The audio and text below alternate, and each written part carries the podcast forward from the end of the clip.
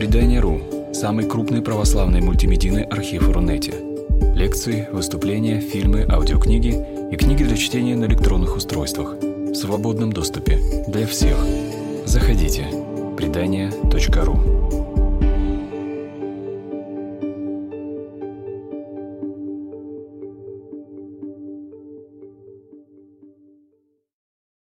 Здравствуйте! Наша лекция сегодняшняя проходит на портале предания. И я выражаю свою благодарность преданию за то, что сегодня мы имеем возможность завершить свой разговор о творчестве Мандельштама. И по просьбам слушателей последняя наша встреча, посвященная Мандельштаму, будет относиться к его прозе – мы с вами говорили о трех периодах его поэтического роста, его пути, можно сказать. И возник вопрос о том, что параллельно с стихами, а иногда и вместо них, у Мандельштама появляется очень странная и удивительная проза. И вот возникло желание о ней поговорить. Скажу вам, что можно разделить все, что написано Мандельштамом в прозе, условно на две части. Первая часть это будет, ну, скажем, художественная проза. А вторая часть – это его статьи и эссе. Сюда войдет разговор о Данте, большая работа Мандельштама, написанная в 1933 году. Но сегодня мы не о ней, а именно вот о тех четырех произведениях, которые тяготеют к э, традиционной прозе повествовательной, когда предметом рассмотрения становится не литература, а сама человеческая жизнь. Еще у Мандельштама есть замечательное путешествие в Армению, и можно сказать, что это пятое такое прозаическое произведение, где он говорит о, э, о том, как э, душа его проснулась в Армении, что он там увидел, и как он готовился к этому путешествию, и кого он в нем встретил. Это можно назвать автобиографической прозой тоже. Но в основном мы сосредоточимся на четырех произведениях, которые были написаны в 20-е годы мы с вами говорили, что 20-е годы – это время поэтического молчания Мандельштама, когда на какое-то время он замирает. В это время он занимается по большей части переводами. И эти переводы были ему невероятно тяжелы, потому что далеко не всегда интересны, потому что отнимали очень много сил а, и давали очень мало денег – и вот в это время, когда стихи не идут, их нет, он пишет вот эти четыре прозаические вещи. Первая из них называется «Шум времени». И это автобиографическое произведение, в котором речь идет о впечатлениях детства. Однако при этом Мандельштам очень твердо говорит о том, что его не интересует личная жизнь сама по себе. Его не интересует э, собственное состояние. И он совершенно не хочет э, навсегда закрепить в тексте свое детство для того, чтобы бесконечно в нем пребывать и бесконечно к нему возвращаться. Он говорит – мне хочется говорить не о себе, а следить за веком, за шумом и прорастанием времени. Память моя враждебна всему личному. Если бы от меня зависело, я бы только морщился, припоминая прошлое. Никогда я не мог понять Толстых и Аксаковых, Багровых внуков, влюбленных в семейственные архивы с эпическими домашними воспоминаниями.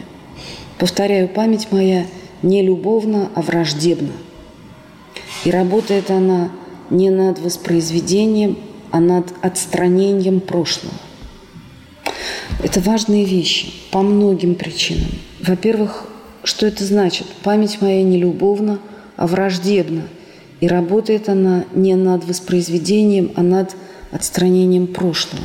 Вот сегодня, когда я готовилась к нашей встрече, я прочитала замечательную статью Марии Степановой, которая говорит, она именно о шуме времени посвящена этой вещи. Память тут не сентиментальна, а функциональна. Она действует как ускоритель. Ее дело не объяснить автору, откуда он взялся, и уж точно не создать копию младенческой колыбели, чтобы раскачивать ее туда-сюда. Она работает над сепарацией, подготавливает разрыв, без которого невозможно стать собой. Прошлое надо оттолкнуть от себя, как ракета отстреливает ступень, чтобы набрать необходимую скорость. Без этого будущее не начнется. Таким образом, шум времени представляет собой момент разрыва и отделения, момент, когда Мандельштам проводит границу между настоящим и прошлым, и он проводит эту границу для того, чтобы совершить решительный шаг в будущее. Почему это для него так необходимо? Потому что при всей его любви к мировой культуре и к русской культуре, он понимает, что самый верный способ что-то сохранить это с этим расстаться, потому что вся история человечества и наша личная история устремлена вперед. Если мы не движемся вперед, то мы никогда не сможем осуществить то, что нам предназначено. Если мы не имеем вот этой внутренней энергии отталкивания от своего прошлого, то будущее для нас никогда не наступит. И поэтому с невероятной любовью и точностью, говоря о впечатлениях собственного детства, Мандельштам тем самым отталкивается от этого собственного прошлого для того, чтобы совершить такой прыжок в будущее. Ну, я позволю себе кое-какие цитаты. И вот с чего начинается шум времени. Вот это автоцитат, да, название книжки – это его же собственные слова. Он говорит, что я хочу следить за веком, за шумом и прорастанием времени. И таким образом время предстает, с одной стороны, как нечто живое, да, что должно вырасти, ну, развиться как-то, принести плоды, возможно, в будущем. А кроме того, вот этот самый шум времени – это как шум моря – это как э, движение каких-то стихий, геологических пластов, не знаю, да, или там толщи воды, которые вот скрываются за фактами и нашей личной биографии, и общественной истории. И вот с чего начинается шум времени? С главы под названием «Музыка в Павловске». Я помню хорошо глухие годы России, 90-е годы – их медленное оползание, их болезненное спокойствие, их глубокий провинциализм, тихую заводь, последнее убежище умирающего века. Здесь мне очень явственно различается такая блоковская интонация, потому что он в начале возмездия говорит «в те годы дальние, глухие, в сердцах царили сон и мгла». Вот дальние глухие годы – и это самое обращение к годам оползающим, таким как бы разрушающимся, да, пребывающим в процессе э, умирания. Он говорит о обреченной провинциальности умирающей жизни. Вот умирающая жизнь – это некоторое тоже противоречие, потому что, ну, как бы или жизнь, или смерть, да, вот или живем, или умираем. А что такое умирающая жизнь? И здесь Та же самая тема, что не оттолкнувшись от прошлого, ты никогда не попадешь в будущее. Умирающая жизнь – это означает, что внутри какой-то уже сложившейся, уже устроенной жизни зреет будущее. Но это будущее не наступит до тех пор, пока как бы не разрушится и не отомрет предыдущее. И вот знаком этой умирающей жизни является что? Вокзалы, вокзал Павловский и концерты на Павловском вокзале. Это впечатление детства, потому что у Мандельштама мать была преподавателем музыки, он музыкой занимался, он ее страстно и потаенно любил, и он не очень любил об этом говорить, но для него именно музыкальные впечатления – это одна из самых серьезных вещей в жизни. Это один из главных способов строить отношения с бытием, с миром. Но вот эти павловские концерты интересны чем? Тем, что это такая как бы прирученная музыка. Это музыка, которая встала в ряд э, пошлых, повседневных, жизненных впечатлений. И именно в этом некоторый знак конца века и неблагополучия глубокого всего, что происходит с миром. Вот с этой главою про концерты в Павловске рифмуется другая глава, которая называется «Концерты Гофмана и Кубелика». И такой благопристойной скуке павловских концертов противостоит ну, некоторым контрапунктам атмосфера безумия, как Мандельштам говорит, безумия великопостных концертов в дворянском собрании. Вот это зал филармонии, большой зал, который все хорошо знают. И в этом зале, таком строгом, очень правильном организованном. Собираются люди. И Мандельштам говорит, что никакие позднейшие музыкальные торжества, приходившие мне на память, ни даже первины Скрябинского Прометея не идут в сравнение с этими великопостными оргиями в белоколонном зале. Доходило до ярости, до иступления. Тут было не музыкальное любительство, а почти грозное и даже опасное – подымалась с большой глубины, словно жажда действия, глухое предисторическое беспокойство, точившее тогдашний Петербург, еще не пробил 1905 год, выливалось своеобразным, почти хлыстовским родением на Михайловской площади. То есть получается, что вот эти собрания в э, зале дворянского собрания, в большом зале филармонии – выражали каким-то образом то напряжение, которое уже назревало в жизни. То есть получается, что вот этот самый, ну, такой благополучный покой, так как поверхность стоячей воды, тихого пруда, что он видел в Павловске, это был знак конца. А вот эти самые иступленные родения на Михайловской площади, это было уже начало – потому что действительно жажда действия и глубокое беспокойство проявлялись в том, как люди приходили на эти концерты. И с неизбежностью, конечно же, в этом описании э, прозвучало слово «дионисийство», «дионисийский». Вот, сейчас найду.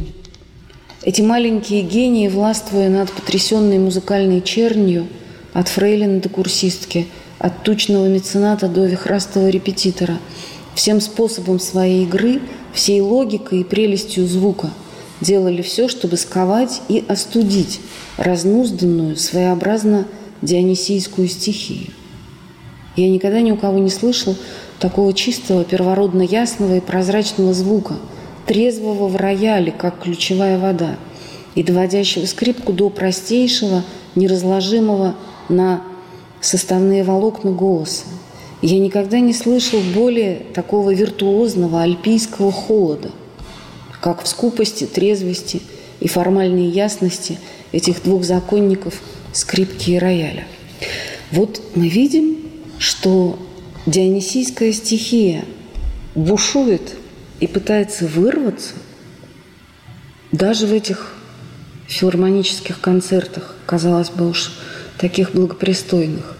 И этому наступлению стихии, когда вот-вот все прорвется и начнется хаос, противостоит холод, прозрачность и ясность классической музыки, рассудочной и чистой игры виртуозов, как говорит Мандельштам. Вот этот образ перекликается, на мой взгляд, с работой Мандельштама «Слово и культура», которую он пишет на начале 20-х годов. И он говорит о том, что миру, который отрицает слово, тем более нужно слово, нужна поэзия. Потому что в те эпохи, когда культура отрицает саму себя, когда она начинает разрушать саму себя, тем более необходимо вот это героическое усилие гармонии, которое исходит от поэта и от э, музыканта, от любого художника. Вот. Теперь перед нами встает такой простой вопрос. А нельзя ли было писать стихи на все эти замечательные темы? Вот почему не остаться в привычной и родной стихии? Ну, вероятно, по двум причинам. Первая причина заключается в том, что Мандельштам не был человеком, который что-то придумывал и сочинял. Он свои стихи записывал. Он говорил, что он работает с голоса, со слуха. То есть ему приходит какой-то образ, такой сгусток формы, и он проводит некоторую внутреннюю и внешнюю словесную работу для того, чтобы вот этот смысл развернуть. А что делать в те времена, когда вот эти концентрированные начала стихов не приходят, когда вокруг наступила тишина, как он говорит в одном из своих стихотворений, да, что твердь кишит червями, и ни одна звезда не говорит. Ни одна звезда не говорит. Что делать в эпохе такого огромного большого молчания? Конечно, писать прозу, потому что ну, писать что-то надо. Если тебе дан дар слова, то ты не можешь им пренебречь и сделать вид, что его не существует. И не случайно многие исследователи рассматривают мандельштамовскую прозу как такой своего рода комментарий к его стихам, потому что в прозе он делает усилие э, сохранения вот этого, э, этого мастерства притворения сгустка смысла в последовательность слов. Но просто он э, упражняет эту свою Богом данную способность на другом материале. И таким материалом становится для него вот само воспоминание. Теперь еще несколько слов о том, какова была вторая причина обращения Мандельштама к прозе. Я думаю, что это то, что называется духом времени, потому что 20-е годы 20 века – это период небывалого расцвета э, искусства романа. Вот в это время пишется такое невероятное число гениальных романов, которые до сих пор мы читаем и перечитываем, что мне кажется, что Мандельштам оказался просто чуток вот к этой стихии прозы, которая проявилась очень мощно. И самые разные люди стали писать самые разные романы, но в любом случае вот началось такое исследование именно прозаического языка. Чем проза сложнее поэзии? а тем, что поэзия, она как бы держится сама на себе, вот как кристалл, потому что там есть ритм, там есть рифмы, и они скрепляют смыслы. Как Пушкин говорит, рифмы запросто со мной живут, две приедут сами, третью приведут. То есть ты начни только складывать вот этот кристалл, и он будет расти как будто бы сам собой. Но о прозе тот же самый Пушкин говорит совершенно другое. Он говорит, Проза требует мыслей и мыслей. То есть это искусство другой, другого характера, друг, здесь другие методы, другие э, творческие принципы вступают в силу. Если стихи действительно можно писать на слух, вот и нужно, по-другому их невозможно писать, да, уловить вот этот концентрированный э, такой смысл, и дальше он в уме поэта, как, не знаю, как какая-то сухая, э, сухое зерно да, в воде, начинает расправляться, там, расти и все такое. То есть стихи пишутся только так. Но проза пишется как постоянная работа мысли. И прежде всего именно ее – Конечно, вся литература – это умственная работа, но это, ладно, это мы оставим в стороне. То есть Мандельштаму очень хочется, ну, потому что он знает очень хорошо то, что делают в это время. Там Пруст, Джойс, Кавка и прочие великие люди, ему очень хочется тоже вступить на этот путь и вот писать ту самую прозу, почувствовать, посмотреть, как это бывает. Это очень большое э, вдохновение, когда ты видишь, что удивительные вещи появляются вот на этом поле в твое время. Вот. Теперь поговорим немножечко о том, каковы очертания э, вот этого прекрасного шума времени.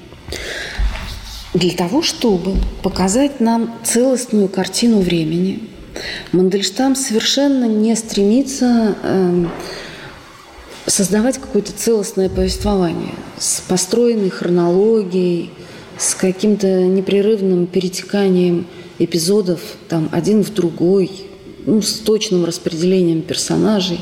Он этого ничего не делает. А вместо этого он как бы выхватывает каких-то людей или какие-то события. Вот эти музыкальные концерты, вот э, поездка на дачу в Финляндию, вот э, он рассказывает о том, каким был книжный шкаф, какой вообще была квартира, в которой он жил в детстве. Вот он рассказывает о каких-то людях, о своем учителе литературы, о друзьях семьи, о своих собственных друзьях по Тенишевскому училищу. И когда очень внимательный взгляд свой направляет он на этих людей – то вот в этих, казалось бы, фрагментах открывается целостная картина, целостный портрет времени. И когда он говорит об этих людях и событиях, он тоже, вот как мы с вами уже видели, да, не столько там излагает какие-то факты, сколько он вглядывается в образы. Ну вот, например, глава, э, которая называется «В непочину барственной шубе». Вообще надо сказать, что шуба – это какой-то постоянный лейтмотив и жизни, и поэзии Мандельштама, потому что ну, эта шуба упоминается и во многих стихах, и вспоминают о том, что у него действительно была какая-то неимоверная даха, которая его действительно спасала от холода, и он ею дорожил. Но кроме того, вот эта самая барственная шуба, это, э, это очень значимый символ э, отношений человека и эпохи. То есть в каком-то смысле вот эта самая шуба, не почину барственная, это и есть э, русская литература. И вот начинается эта глава про Гиппиуса, про учителя литературы, которого Мандельштам очень любил. Она начинается с описания петербургского пейзажа. К полуночи по линиям Васильевского острова носились волны метели. Синие желатинные коробки номеров пылали на углах и подворотнях. Булочные, не стесненные часом торговли, с добным паром дышали на улицу. Ночь совщики давно закрыли лавки, наполненные горячим лопотанием и звоном цикад – Неуклюжие дворники, медведи в бляхах дремали у ворот. Так было четверть века назад. И сейчас горят там зимой малиновые шары аптек. То есть начинается все, казалось бы, просто с э, городского пейзажа. И здесь, конечно, этот потрясающий образ «Ночь», «Волны метелей», такие правильные линии Васильевского острова, которые вступают в сложные отношения вот с этим хаотическим, да, волнообразным движением метели. И в этой синей ночи пылают желатинные коробки номеров. Так вот, а, из образа зрительного, чувственного, очень конкретного вырастает потом и портрет человека, и размышления о судьбе литературы.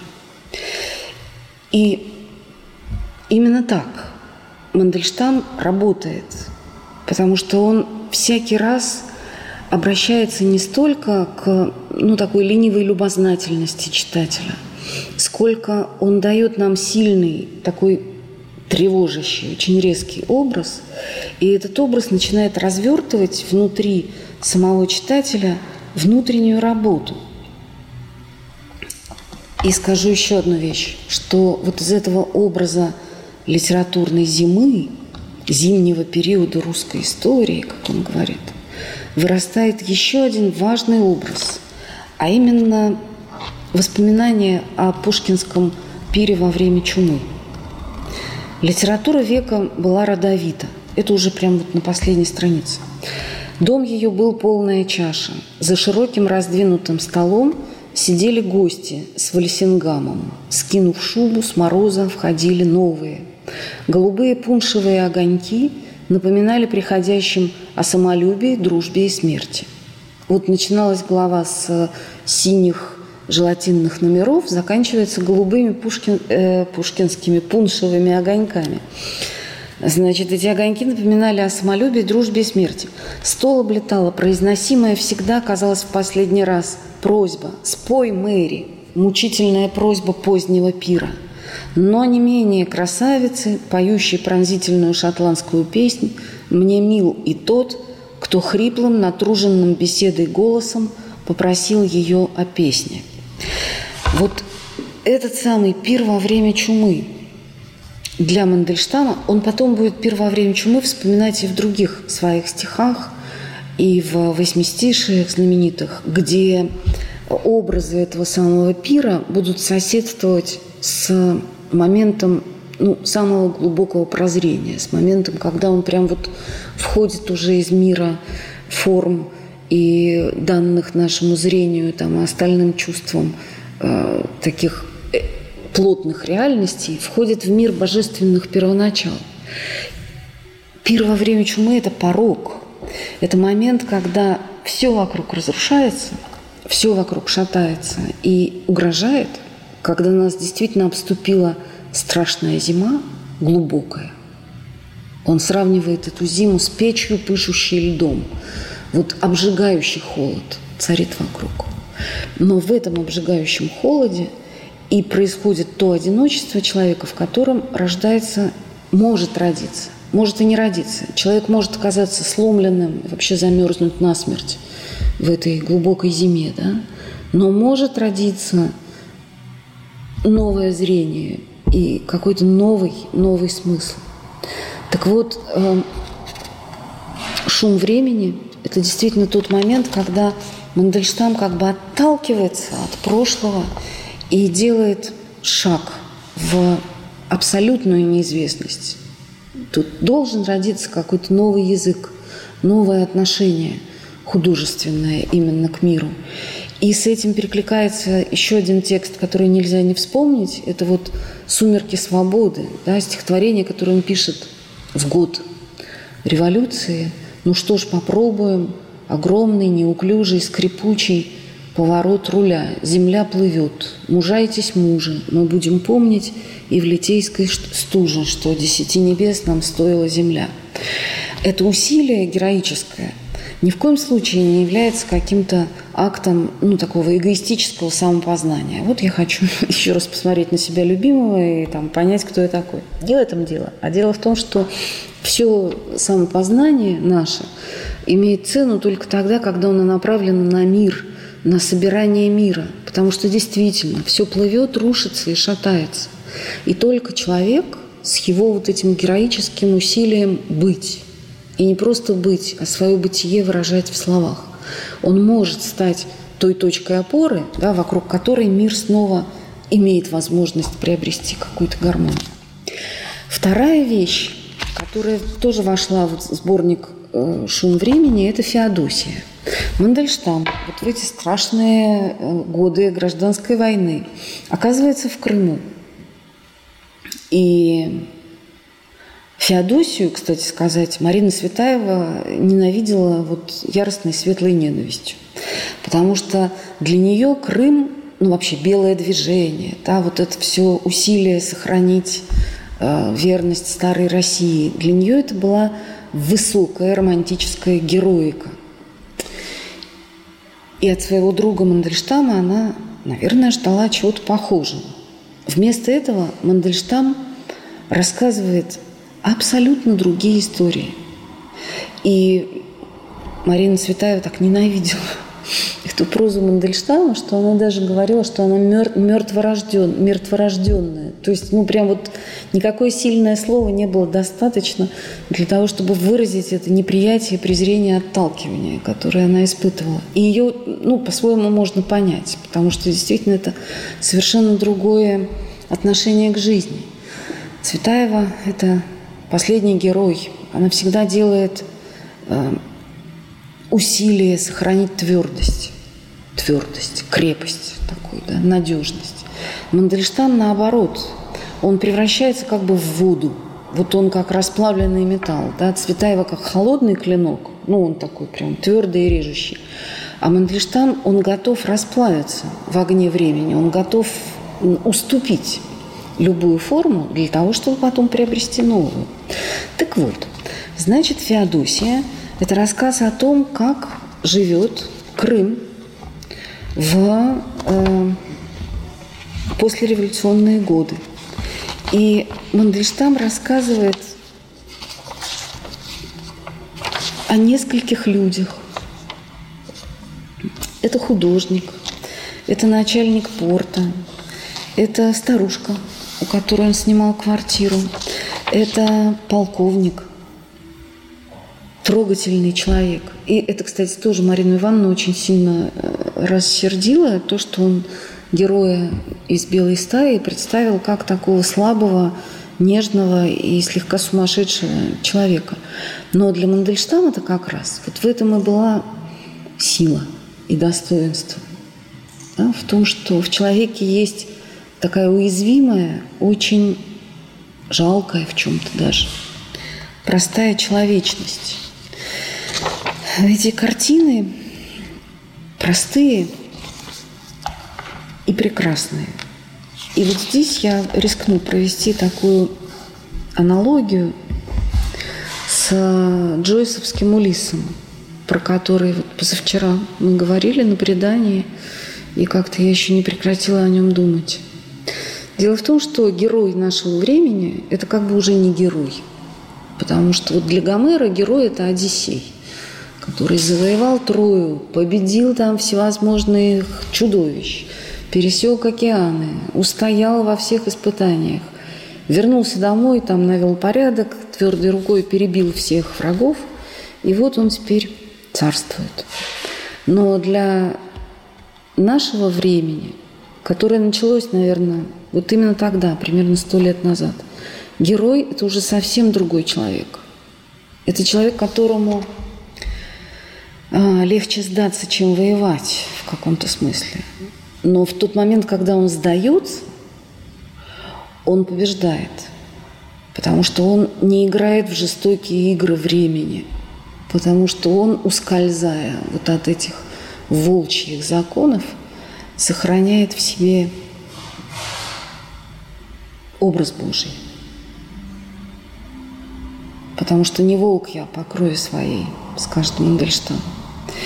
И вот эти трогательные, очень простые, такие нежные герои э, Феодосии, очерков кратких, которые составляют Феодосию, это, ну, если угодно, какая-то новая концепция человечности которую Мандельштам нам очень мягко предлагает, ненасильственно. Вот этот самый странный человек, полковник Цыгальский, который нянчил свою сестру, для Мангельштама это и есть такой последний хранитель э, духа старой России. Именно в нем это есть. Не в насильственных действиях каких-то или э, усилиях, рвущих жилы, а в нем, в глубине этого странного человека. Однажды, стесняясь своего голоса, примуса, сестры, непроданных лаковых сапог и дурного табаку, он прочел стихи. Там было неловкое выражение «мне все равно с царем или без трону». И еще пожелание о том, какой нужна ему Россия, увенчанная бармами закона и прочее, напоминавшее мне почерневшую от дождя Фемиду на Петербургском Сенате. Чьи это стихи? Мои. Тогда он открыл мне сомнамбулический ландшафт, в котором он жил. Самое главное в этом ландшафте был провал, образовавшийся на месте России. Черное море надвинулось до самой Невы. Густые, как деготь, волны его лизали плиты Исакия, с траурной пеной разбивались о ступени Сената. По дикому этому пространству, где-то между Курском и Севастополем, словно спасательные буйки, плавали бармы закона. И не добровольцы, а какие-то слепые рыбаки в челноках вылавливали эту странную принадлежность государственного туалета, о которой вряд ли знал и догадывался сам полковник до революции. Полковник, нянька с бармами закона. Вот смотрите, здесь э, удивительный такой образ – напоминающий нам опять же о Пушкине и о Медном всаднике, да, о том, как на месте Петербурга наступает первобытный хаос, черные волны разбиваются о ступени Сената. И в этом хаосе единственное настоящее – это вот эти неловкие, странные стихи, написанные э, немножко нелепым и трогательным человеком.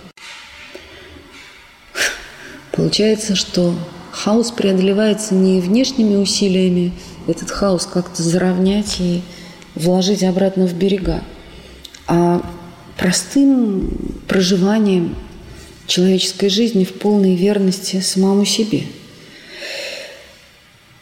Не случайно Мандельштам в одной из, в одной из своих статей о, о поэзии скажет о том, что настоящая поэзия обращена в будущее, потому что действительно еще не родились те люди, которые смогут это понять в его времена. Все еще захвачены вот этими героическими усилиями и яростной борьбой.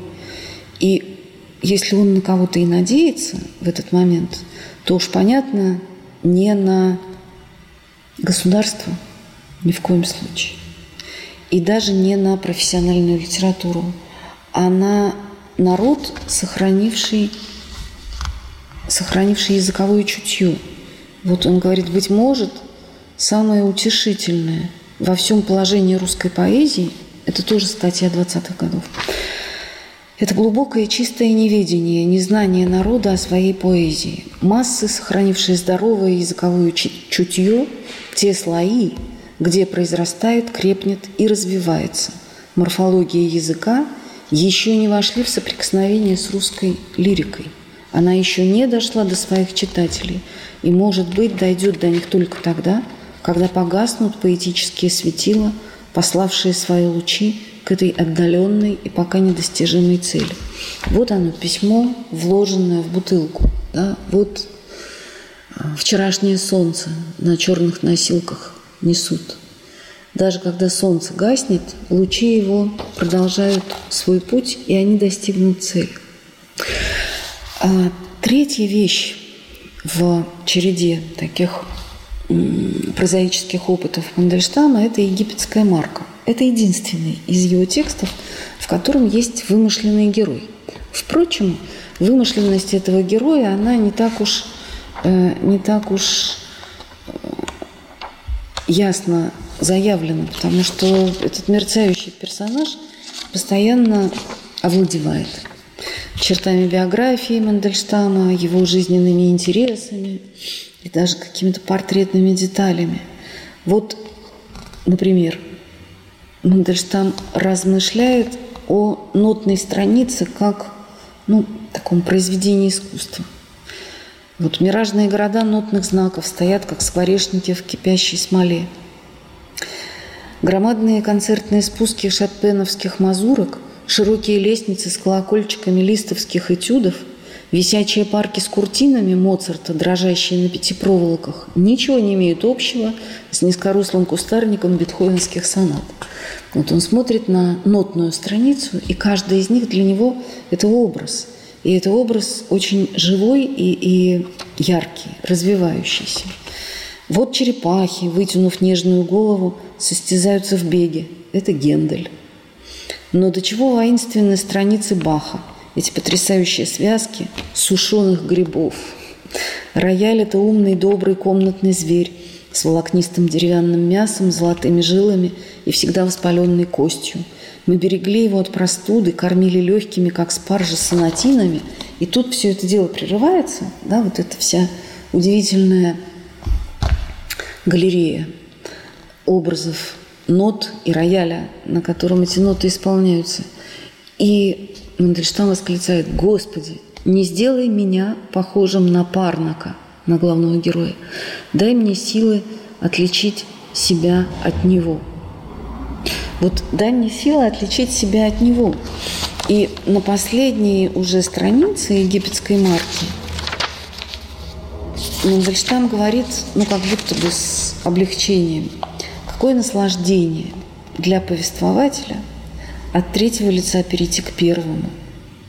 Это все равно, что после мелких и неудобных стаканчиков наперстков вдруг махнуть рукой, сообразить и выпить прямо из-под крана холодной сырой воды.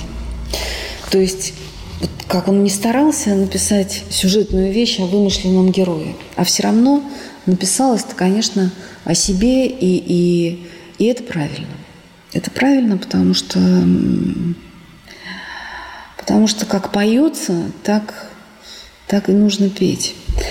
А, египетская марка написана была в 1927 году. Кстати, есть замечательная такая книжечка, в которой множество пояснений и комментариев к египетской марке, сделанных большими специалистами, там Олегом Лекмановым, Анной Сергеевой Клятис – другими прекрасными людьми, которые вот всерьез, всерьез э, занимались Мандельштамом. И это довольно толстая книжечка. То есть она гораздо больше, чем э, сама египетская марка. И это говорит о том, что Мандельштамовский метод – это метод э, свободных ассоциаций и таких как бы разрывов, просветов в тексте – которые читателю приходится заполнять собственной активностью. Поскольку наших знаний всегда не хватает, то в этом нам и помогают специалисты. Египетская марка, она действительно насыщена самыми разнообразными и самыми виртуозно э, сказанными, выраженными смыслами. А здесь есть вымышленный герой, и вымышленный сюжет. Но этот сюжет, он такой, что здесь особенно и говорить не о чем. Потому что в основе сюжета конфликт между Парнаком, вот этим милым и жалким человеком, и неким бывшим ротмистром Крыжиновским, который про Парнака вообще знать не знает. Просто этот Крыжиновский э, добился благосклонности дамы, к которой Парнак только подумывал подступиться. То есть он стал таким неведомым и, может быть, даже невольным соперником Парнака.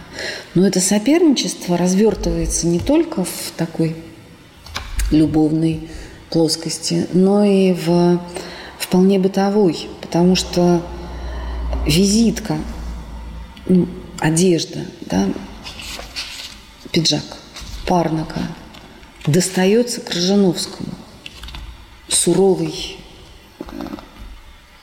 портной за неуплаты, за долги, забирают у него эту визитку, приведенную в порядок, и затем продает ее платежеспособному, более удачливому в жизни этому самому Крыжижановскому.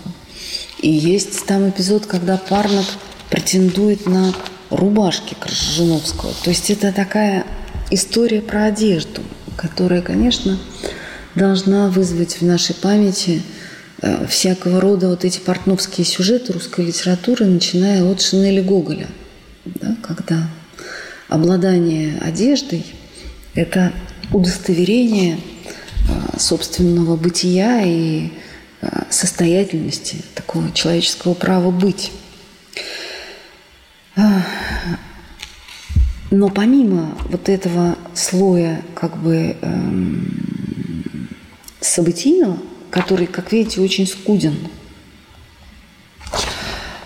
в повести есть еще слой ассоциативный.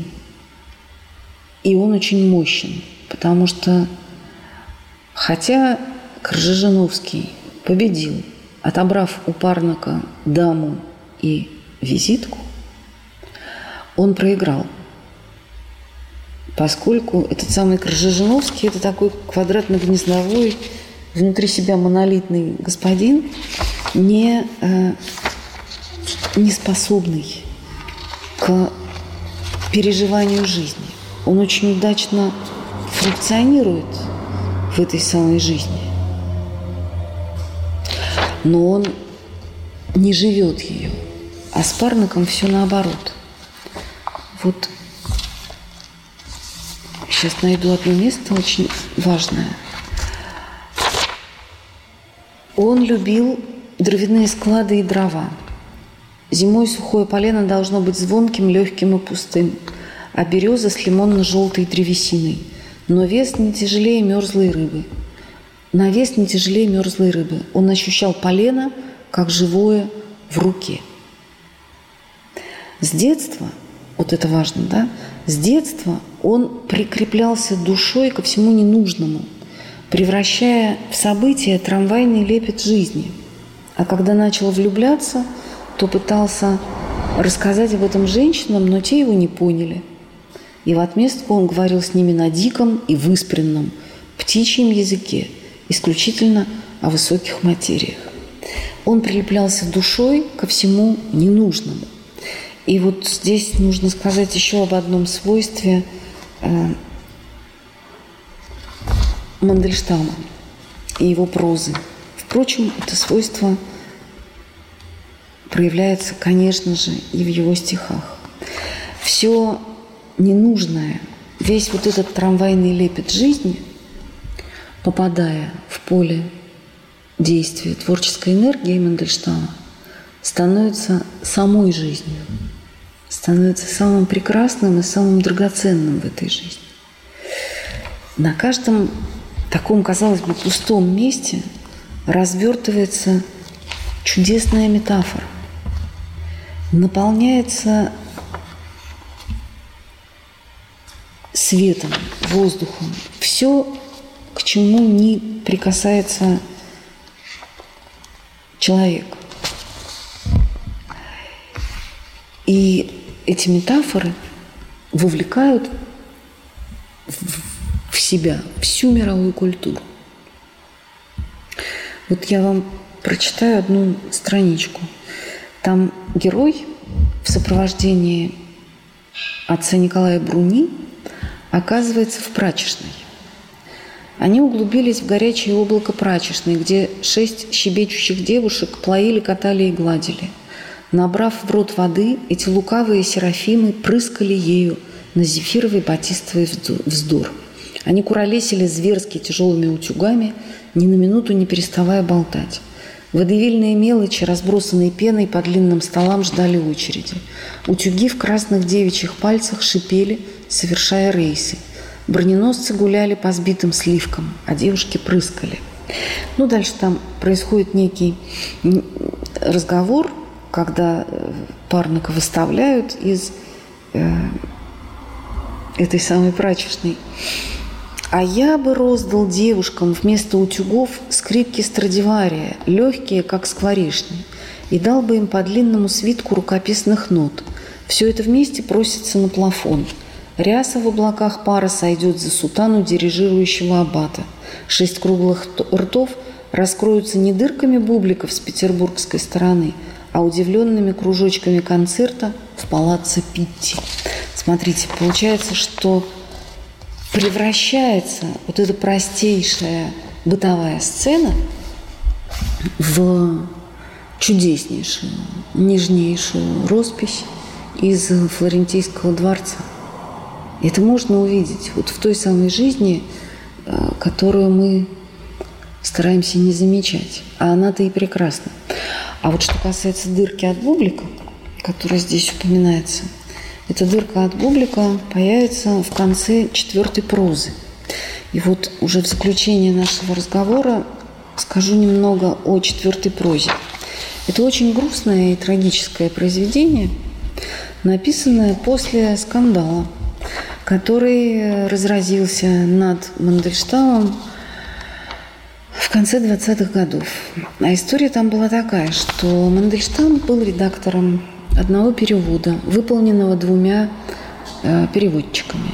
И его задача заключалась в том, чтобы свести две вот эти части перевода воедино. И когда эта книжка вышла, то на первой странице по ошибке имя Мандельштама было указано не как имя э, редактора, а как имя переводчика. Он, конечно же, сразу это заметил и писал переводчикам, и с ними объяснялся. И совершенно он не имел в виду присвоить себе чужой труд. И однако разразился страшный скандал с разбирательствами, всякими там писательскими судами, тем всем. И все это оказало на Мандельштама самое страшное и разрушительное действие. И вот свое впечатление ярости, отвращения и горечи и презрения он и выражает в четвертой прозе. Четвертая проза – это рассказ о том, как Мандельштам покидает официальную литературу, потому что там находиться больше невозможно. И вот что для нас здесь важно? Важно то, что если начало 20-х годов – происходило как действительно расцвет русской культуры, когда революционные все эти энергии наполняли э, самых разных людей подлинным творчеством, то к концу 20-х годов этот дух музыки абсолютно покидает советскую культуру. В 1925 году вышло знаменитое постановление о, как же оно называлось, о политике партии в области литературы. И это был конец, собственно говоря. Потому что тем самым художественная литература перестала быть свободным словом, а она сделалась таким разделом партийной работы. И были люди, которые это приняли. Но Мандельштам так, конечно же, не мог. И, собственно говоря, четвертая проза – это уже один из подступов к его гибели. Потому что он понимает, что да, покинув вот этот э, паноптикум официальной литературы, он обрекает себя на судьбу изгоя. Он навлекает на себя всеобщую ненависть. И не случайно египетская марка, написанная в 27 году, содержит страшную и отвратительную сцену самосуда, когда толпа убивает человека. Вот эта смерть, разлитая в воздухе, она еще раз нас возвращает к пиру во время чумы и к мужественному сопротивлению этой стихии смерти – а смерть вокруг. Вот он говорит, приказчик на Ордынке работницу обвесил, убей его. Кассирша обсчиталась на пятак, убей ее. Директор с дуру подмахнул чепуху. Убей его. Мужик припрятал в амбаре рожь. Убей его. Вот это страшное, страшное такое заклинание, да, убей его, убей его. Это же не, не то, что придумывает литератор. Это то, что слышится в самом воздухе эпохи. Мандельштам говорит в четвертой прозе про китайщину, про то, что мы оказались как будто в другой стране. Вот были-были дома, и вдруг оказались в Китае, ни слова не понимаем и законов не ведаем. Так вот, конце четвертой прозы такой страшной, горестной, прям вот жгучей обидой пропитанной и страхом, настоящим страхом, появляется снова эта самая дырка от бублика. Сколько бы я ни трудился, если бы я носил на спине лошадей, если бы я крутил мельнич, мельничьи жернова, все равно никогда я не стану трудящимся. Мой труд, чем бы он ни выражался, воспринимается как озорство, как беззаконие, как случайность. Но такова моя воля, и я на это согласен. Подписываюсь обеими руками. То есть труд поэта – это как раз и есть вот тот самый труд по э, нахождению порядка слов, по приведению в соответствие словаря и концентрированного смысла, который приходит к поэту не откуда, с неба, от Бога, из самой жизни, из глубинных недр бытия. И поэтому с точки зрения вот этих литературных тружеников, которые крутят жернова и перемалывают вместе со всем государством, между прочим, в этих жерновах живые жизни в лагерную пыль. Конечно, Мандельштам не работает.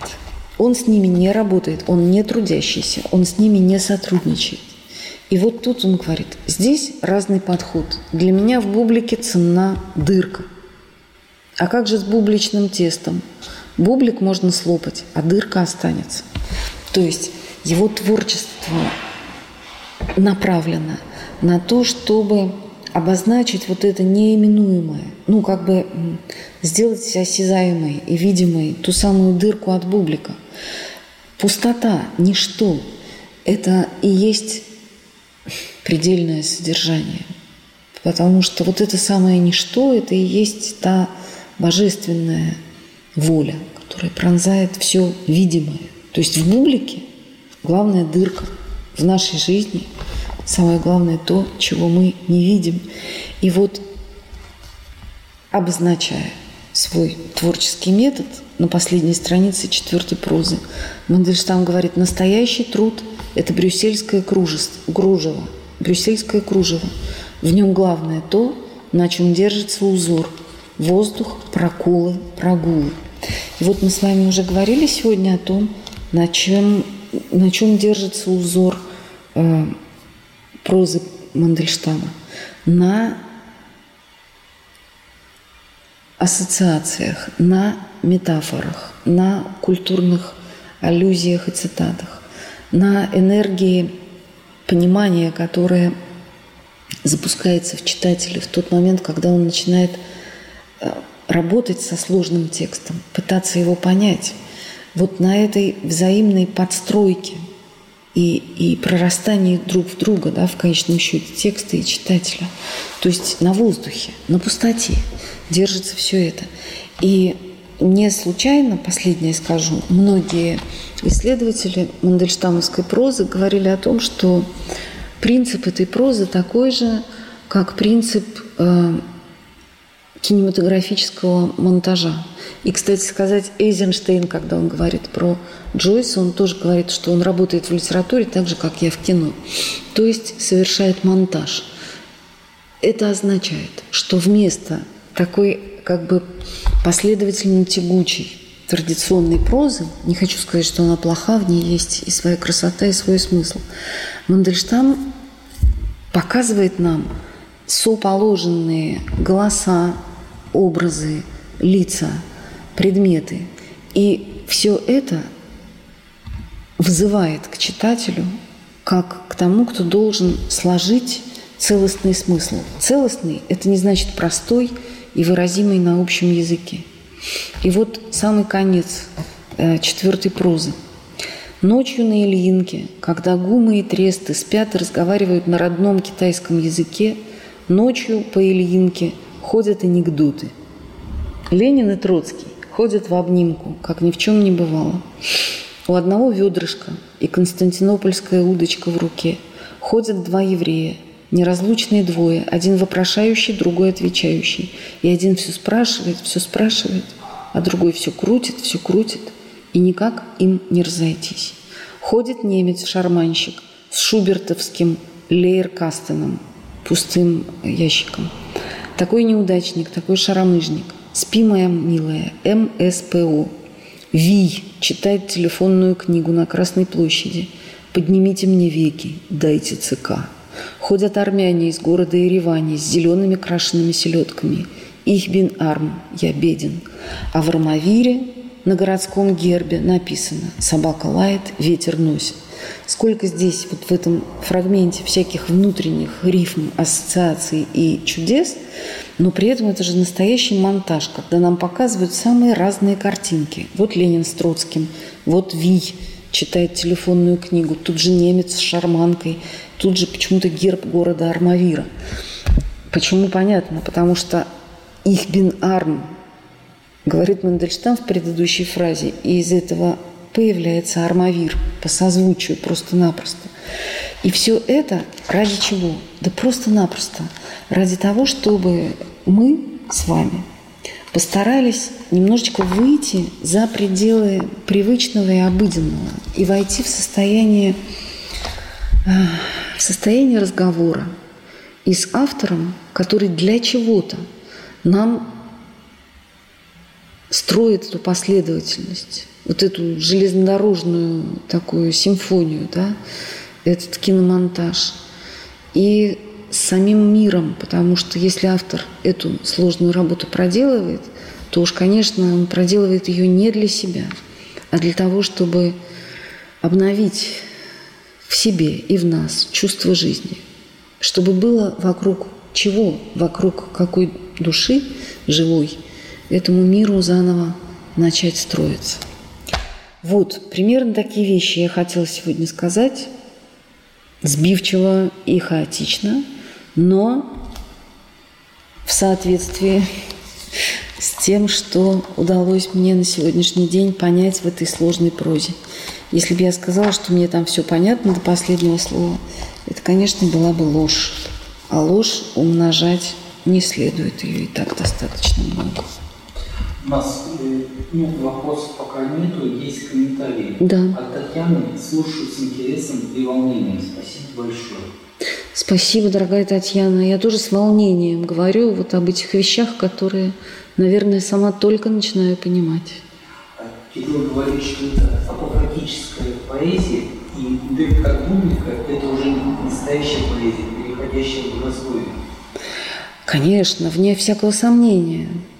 И действительно, тайна поэзии, она и заключается в том, что с помощью слов мы пытаемся именовать неименуемое. То есть, ну, поэзия по, по существу э, апофатична, без сомнения. Так же, как и богословие поэтично.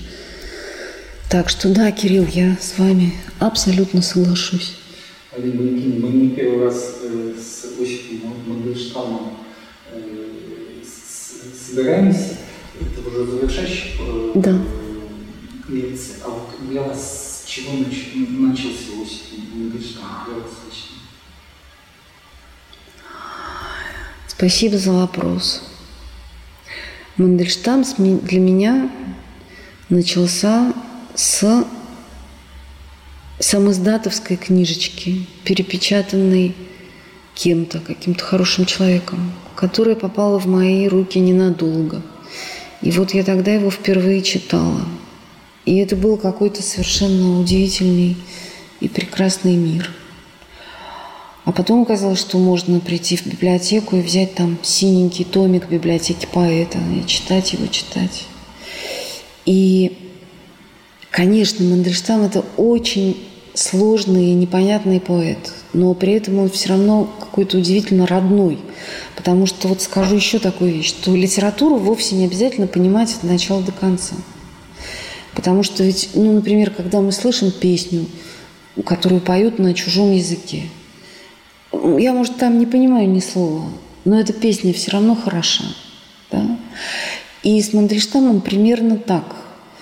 Может быть, когда-нибудь мы дорастем до того, что сможем вот прямо каждый образ подержать на ладони и разглядеть со всех сторон. Но даже если этого не случится, то это не беда, потому что все равно эта поэзия достигает цели. Вот он хочет в нас обновить это чувство жизни, чувство красоты, и ему это удается. Даже если мы не смогли расшифровать все культурные биографические подтексты. Я очень рада, что нам удалось так много поговорить о.